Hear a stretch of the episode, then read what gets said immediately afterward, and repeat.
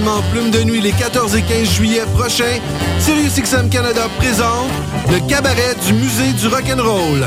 En concert le 14 juillet, Lee's and the Hot Kitchen, Mega Jag, une formation avec Arthur Cossette des Jaguars et Ralph Angelillo des Megaton. Bloodshot Bill, Buddy McNeil and the Magic Mirrors, Sonny Duval, Bad Uncle, les Delaware Chucks et pour terminer cette soirée, mon oncle Serge. Et le 15 juillet, on vous convie pour un après-midi de danse drette sur la rue Sainte-Catherine avec The les Hillbilly Rockets ainsi que les Indésirables. Le tout gratuitement pour tous, 14 et 15 juillet prochain, au coin des rues Hôtel de Ville et Sainte-Catherine à Montréal. C'est un rendez-vous, soyez-y!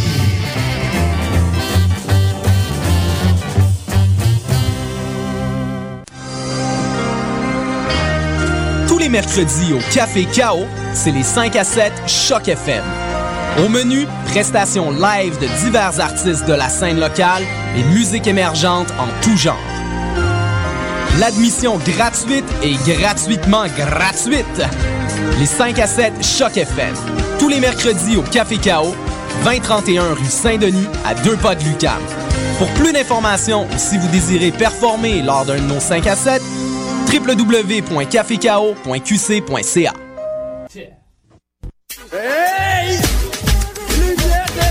Lumière Reggae Choc FM présente les soirées Midnight Sound avec Creole Soldier Sound System.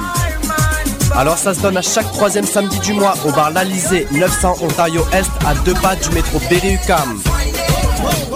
Ambiance créole et métissée, les meilleures rotations soleil, open mic, ambiance sound system.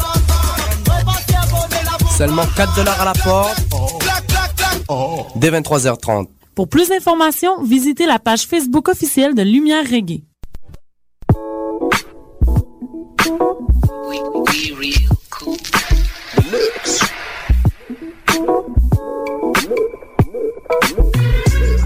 Vous écoutez Choc FM, l'alternative urbaine.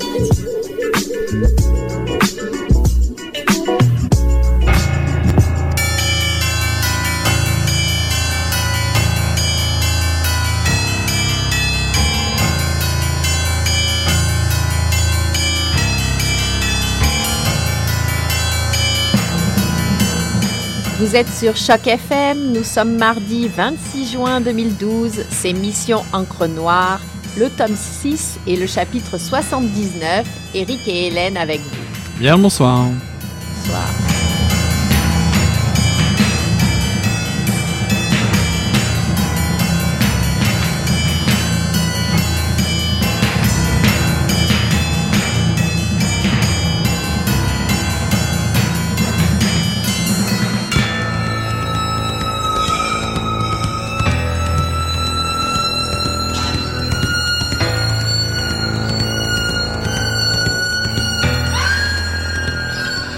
On n'avait pas grand-chose à lui dire aux touristes, nous autres de Sainte-Marie. Et depuis qu'ils avaient construit une route pour relier le, village à la 138 qui faisait une boucle au nord du plateau, il venait plus souvent, le touriste. Il fallait lui parler plus souvent. Et pour ça, il fallait avoir quelque chose à lui dire. On a été obligé de se penser autrement. On s'est réinventé. On a même changé le nom du village. Sainte-Marie, c'était trop commun. Ils ont mis un gars là-dessus, au conseil municipal, un gars qu'ils ont payé pour vrai, pour qu'il nous écrive notre histoire, qu'on sache quoi dire aux touristes. Sauf que c'était pas un historien. Les historiens n'auraient rien trouvé d'intéressant ici. Les historiens, ils se seraient pendus plutôt que de venir nous trouver. Sainte-Marie, c'était un village exactement comme tous les autres pareillement assis au bord du fleuve. Sainte-Marie, c'était là où le temps est long, là où on meurt d'ennui, là où on ne se dépêche pas d'y arriver, là où on se parle juste parce qu'il faut bien. Je te dis, pareil comme ailleurs, comme n'importe quel autre village entre Québec puis Natashquan. Le touriste qui venait, on pouvait seulement le décevoir, tu comprends. On n'était pas malheureux à Sainte-Marie, faut pas croire. On n'avait juste rien à lui dire aux touristes. Puis la pêche arrive mal à nourrir son homme, alors tout un village, j'imagine. Ils ont payé un auteur. Caron qu'il s'appelle, un type qui vient de l'autre bord du fleuve, qui a rien à voir avec nous autres. Il avait même jamais mis les pieds ici. Imagine, un auteur, payé pour qu'il nous écrive une histoire pas comme les autres, payé pour qu'il nous raconte qui on est, payé pour nous imaginer l'œuvre de sa vie à ce qu'il paraît. C'était la lecture d'un passage de Rose Brouillard, le film, de Jean-François Caron, paru aux éditions La Peuplade euh, le printemps dernier. Alors, Eric, je te laisse euh, présenter un peu plus euh, le livre. étonnant. Le étonnant. Aux touristes qui vont venir, elle voudrait raconter mon histoire. Elle veut connaître les personnages. Ça, c'est Rose Brouillard qui parle comme ça. Une femme qu'elle nomme Dorothée l'Africaine, une jeune réalisatrice, veut en effet tourner un film sur l'histoire de sa vie de Rose Brouillard. Mais la mémoire de Rose est menacée, cette petite bonne femme touchante qui vieillit n'en finit alors plus de revivre son passé malgré ben, les trous de mémoire. Elle raconte, ben, un peu comme elle peut, ses souvenirs épars qui ressurgissent euh, en désordre. Par exemple, comment euh, jeune fille exilée sur une île avec son père pêcheur en bordure du fleuve sur la côte nord, elle s'inventait, tiens, des, une révolution à la cubaine mais sans les barbus fumeurs de cigares. Comment elle faillit se noyer enfant, comment plus tard elle imaginait de loin la grande ville, etc., etc.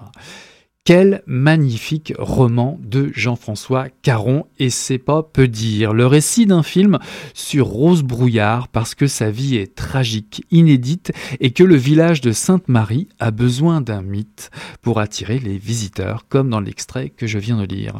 L'Office de tourisme veut en savoir plus sur O'Neill, le veilleur, le père solitaire de Rose.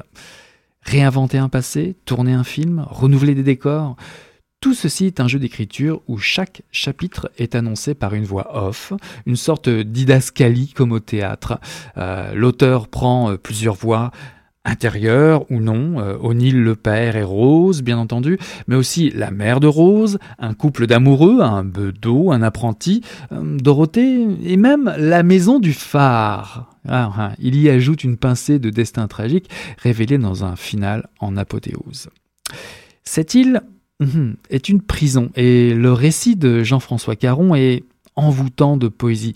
L'émotion est très forte, l'écriture est précise et souple, permettant à chaque personnage d'utiliser cette mémoire individuelle ou collective. Chacun se remémore son propre souvenir et pousse le récit chaque fois un peu plus loin.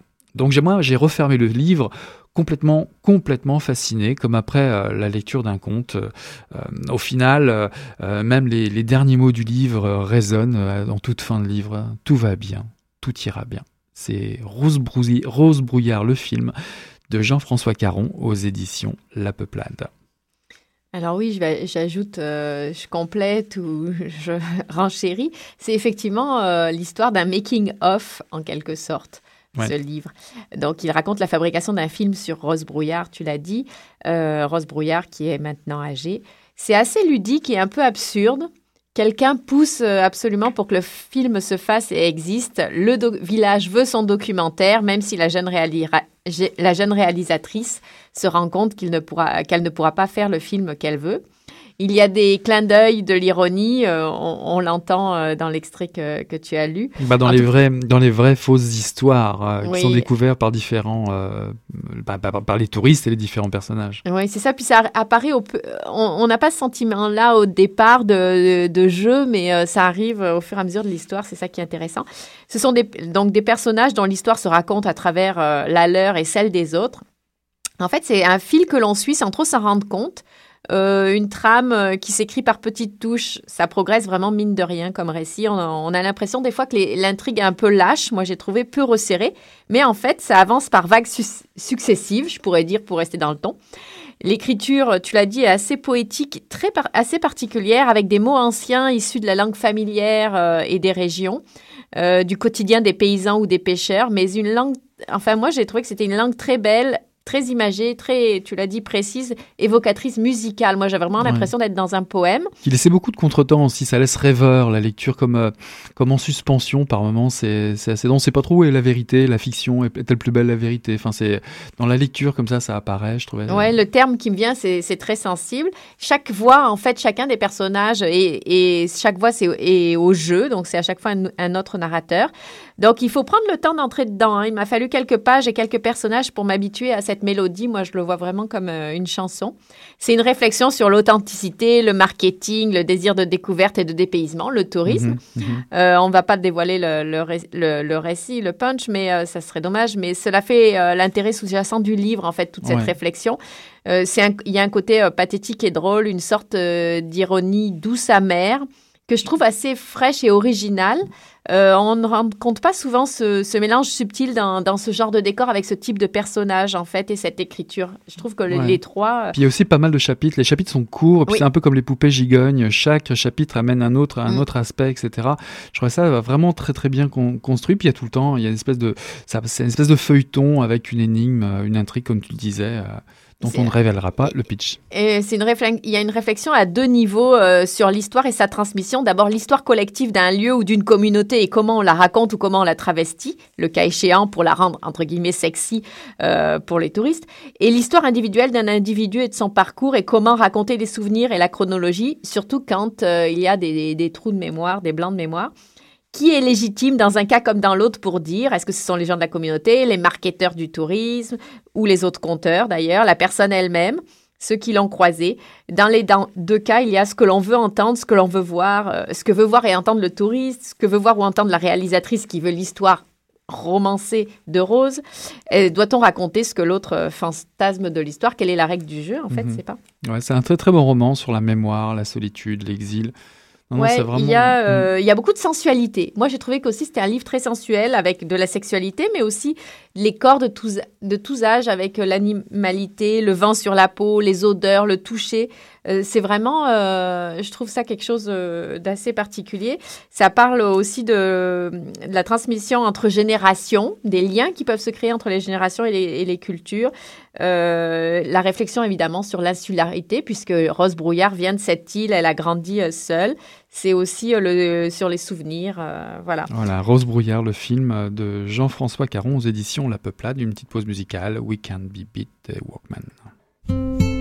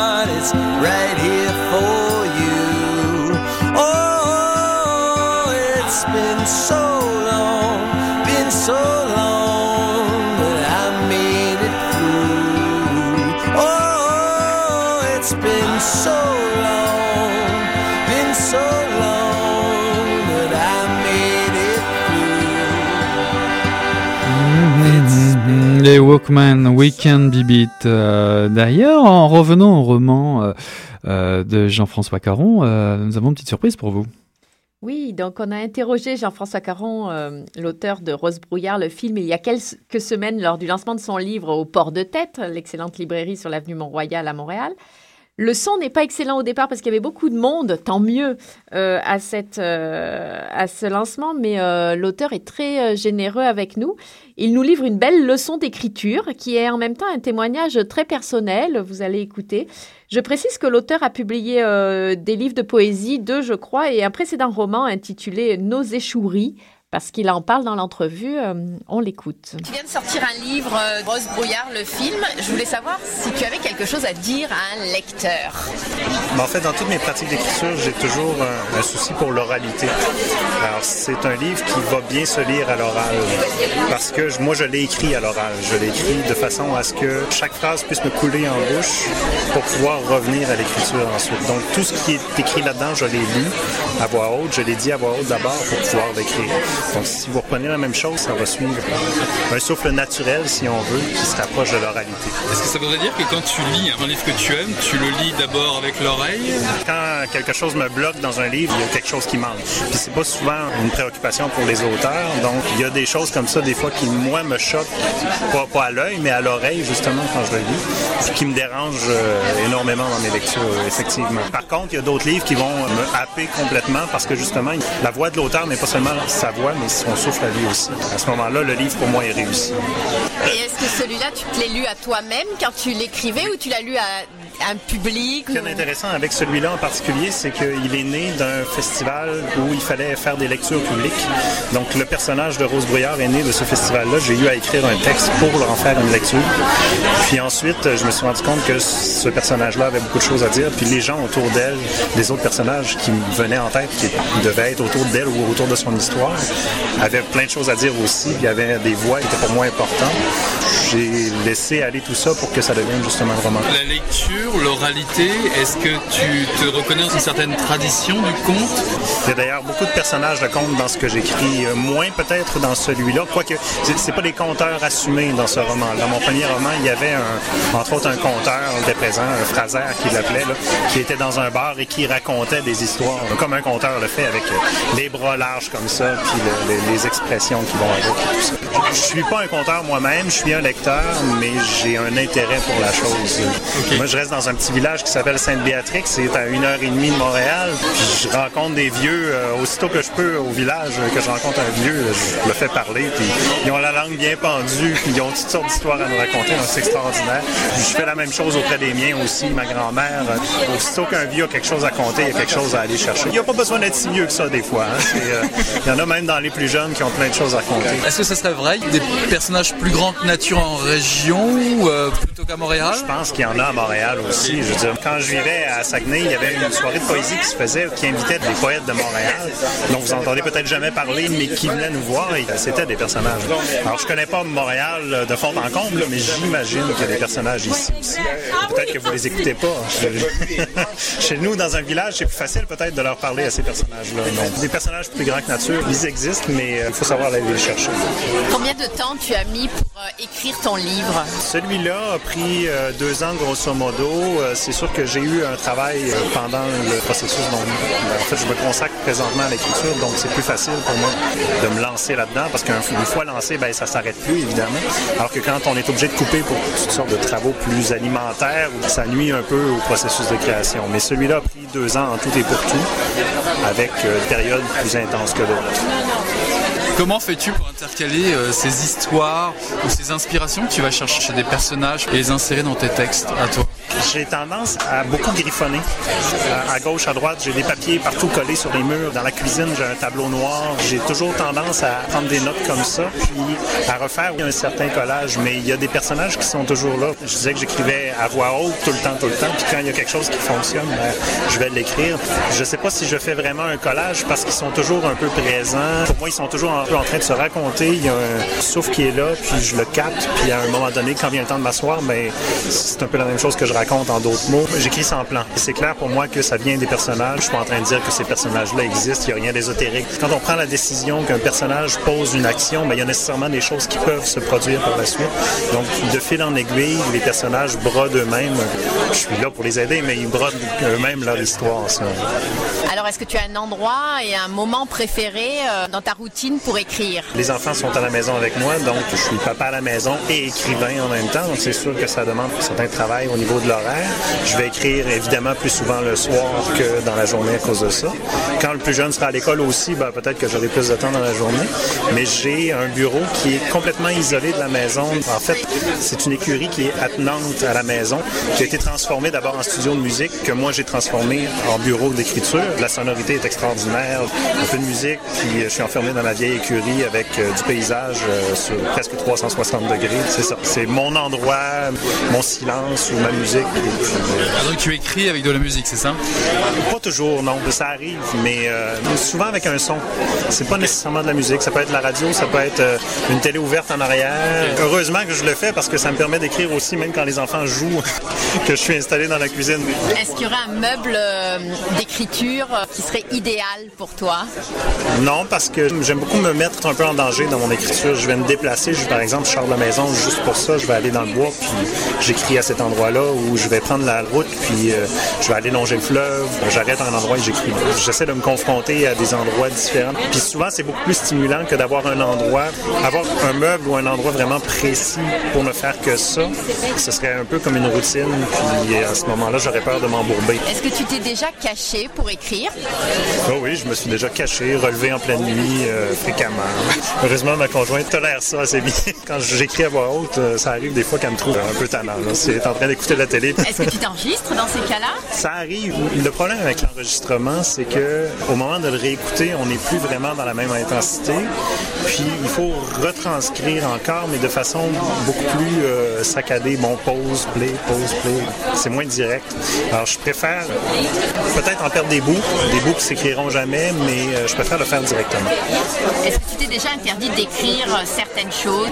Pas encore. Je dis pas que ça pourrait pas arriver, mais euh, j'ai jamais été confronté à ça encore. Parce que je pense entre autres à le deuxième recueil de poésie que j'ai fait. Je parle euh, de la maladie de, la malformation de mon fils. euh, de mon rapport de père à ça, ça aurait été facile de tomber dans euh, le témoignage larmoyant, et, etc. Puis je voulais quand même faire quelque chose à ce niveau-là, mais faire quelque chose de beaucoup plus poétique.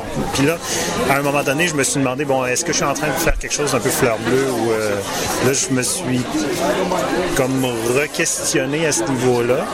Mais je me suis rendu compte qu'il y avait autre chose à aller chercher, qu'il y avait possibilité de partir de cette réalité-là aussi, qu'on pouvait en parler sans tomber dans la tragédie. euh, quelqu'un qui a été un modèle, euh, un auteur ou quelqu'un qui t'a accompagné dans ton processus d'écriture? Quand j'étais en secondaire 5 et j'ai eu un professeur qui m'a présenté euh, La vallée des Ovalées de Régent Ducharme, mais c'était presque sadique la façon dont il nous imposait cette lecture-là et dont il nous faisait travailler ce roman-là. Au contraire, au lieu de me freiner, je me suis rendu compte que le travail pouvait amener un peu au-delà des premières appréhensions qu'on peut avoir pour une œuvre qui euh, me semblait à cette époque-là un peu rébarbative. Alors, ça m'a aidé à voir le travail comme une possibilité d'accéder à un plus.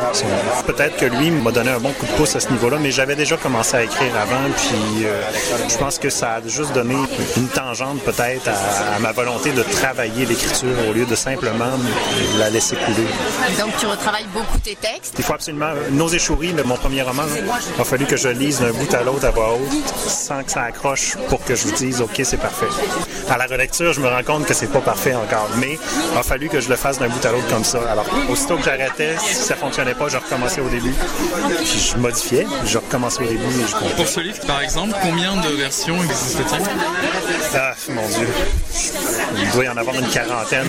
Je les ai pas comptés. Pour ce livre-là, je me suis moins arrêté à mon souffle à moi. Je me suis plutôt intéressé à la façon dont les voix pouvaient être orales. Parce que c'est un roman polyphonique. Il y a plusieurs personnages qui prennent la parole. Je m'intéressais vraiment à la façon dont eux pouvaient prendre la parole, à leur souffle à eux ou à elles. Puis euh, essayer de voir comment ça pouvait s'imbriquer tout ça sans jurer. Il fallait que je fasse un lien dans tout ça. Finalement, euh, à quoi ça sert d'écrire pour toi? Ça sert peut-être pas, mais c'est une nécessité pour moi. J'ai jamais passé à côté de ça. C'est peut-être la seule euh, façon pour moi d'exprimer quelque chose. Je suis pas en train de dire que je me vide les tripes dans, mes romans, pas du tout. Mais euh, c'est la seule façon que j'ai d'exprimer des choses sur le monde, sur la vie.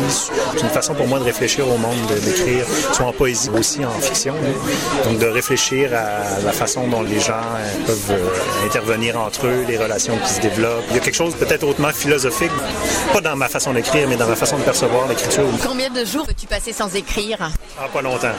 C'est-à-dire que je me lève pas avec l'urgence d'écrire. Je vais pas me lancer en avant d'une voiture si j'ai pas un crayon, mais je sens souvent le besoin d'écrire, même de juste de griffonner. Comme je disais, Est-ce que tu as un autre projet en cours? Je suis en train de travailler sur un recueil de poésie qui, qui fait entrer un peu le poète dans un rapport, un, un rapport d'intimité, si on veut, avec une humanité qui, qui est meurtrie. Puis, euh, je veux parler un peu du génocide. Je sais pas encore de quelle façon ça va s'inscrire. Je brasse des choses un peu sombres, mais je veux trouver quand même quelque chose de beau là-dedans. Ça paraît un peu bizarre, mais je vous assure, on n'était pas dans les écuries euh, de Jean-François Caron pour cette entrevue in situ. C'était bien au port de tête euh, pour cette magnifique euh, entrevue. Un crayon contre une voiture, ça va faire mal quand même.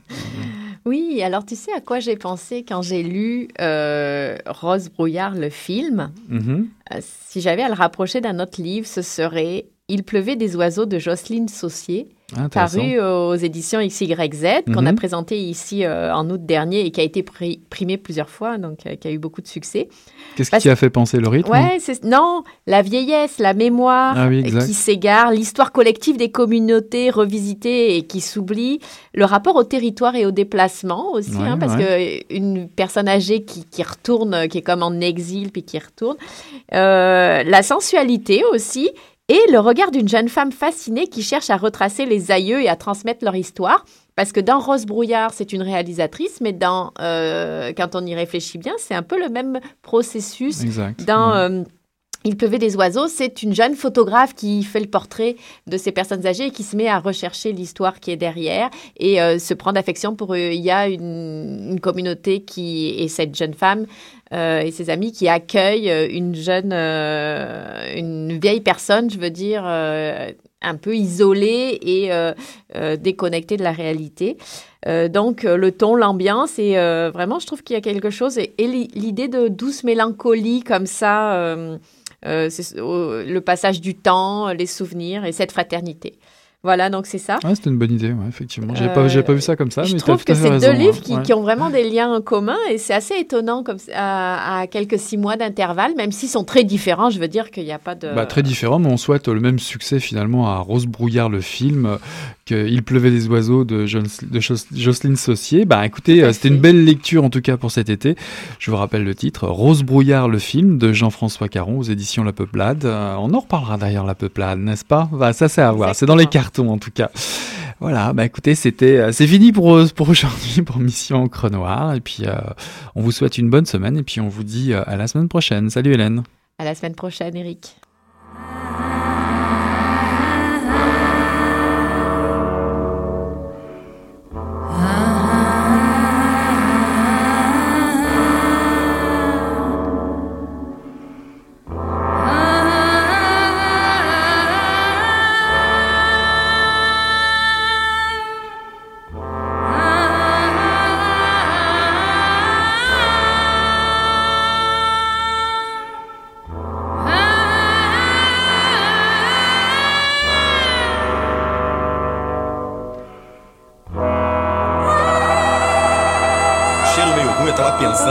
Coisa e fedeu, acho que. Pô, mas o negócio tava bom, bicho. O negócio tava bom, só quando ele tava tão entupido. Quem diria, hein? Greta Garbo acabou de irajar, hein? É, mas eu tava falando pra você, né? Depois que eu passei a me sentir, aí o negócio ficou diferente. Jorjão, Vai, garoto! fala a verdade. Isso na bola. Não. Cadê a cerveja que eu não sei? Ô Ciro, tira a mão do meu bolso. Agora um arame, um arame ia pegar dentro, ia pegar um gordurame depois, um arame não ia mal. hein? Come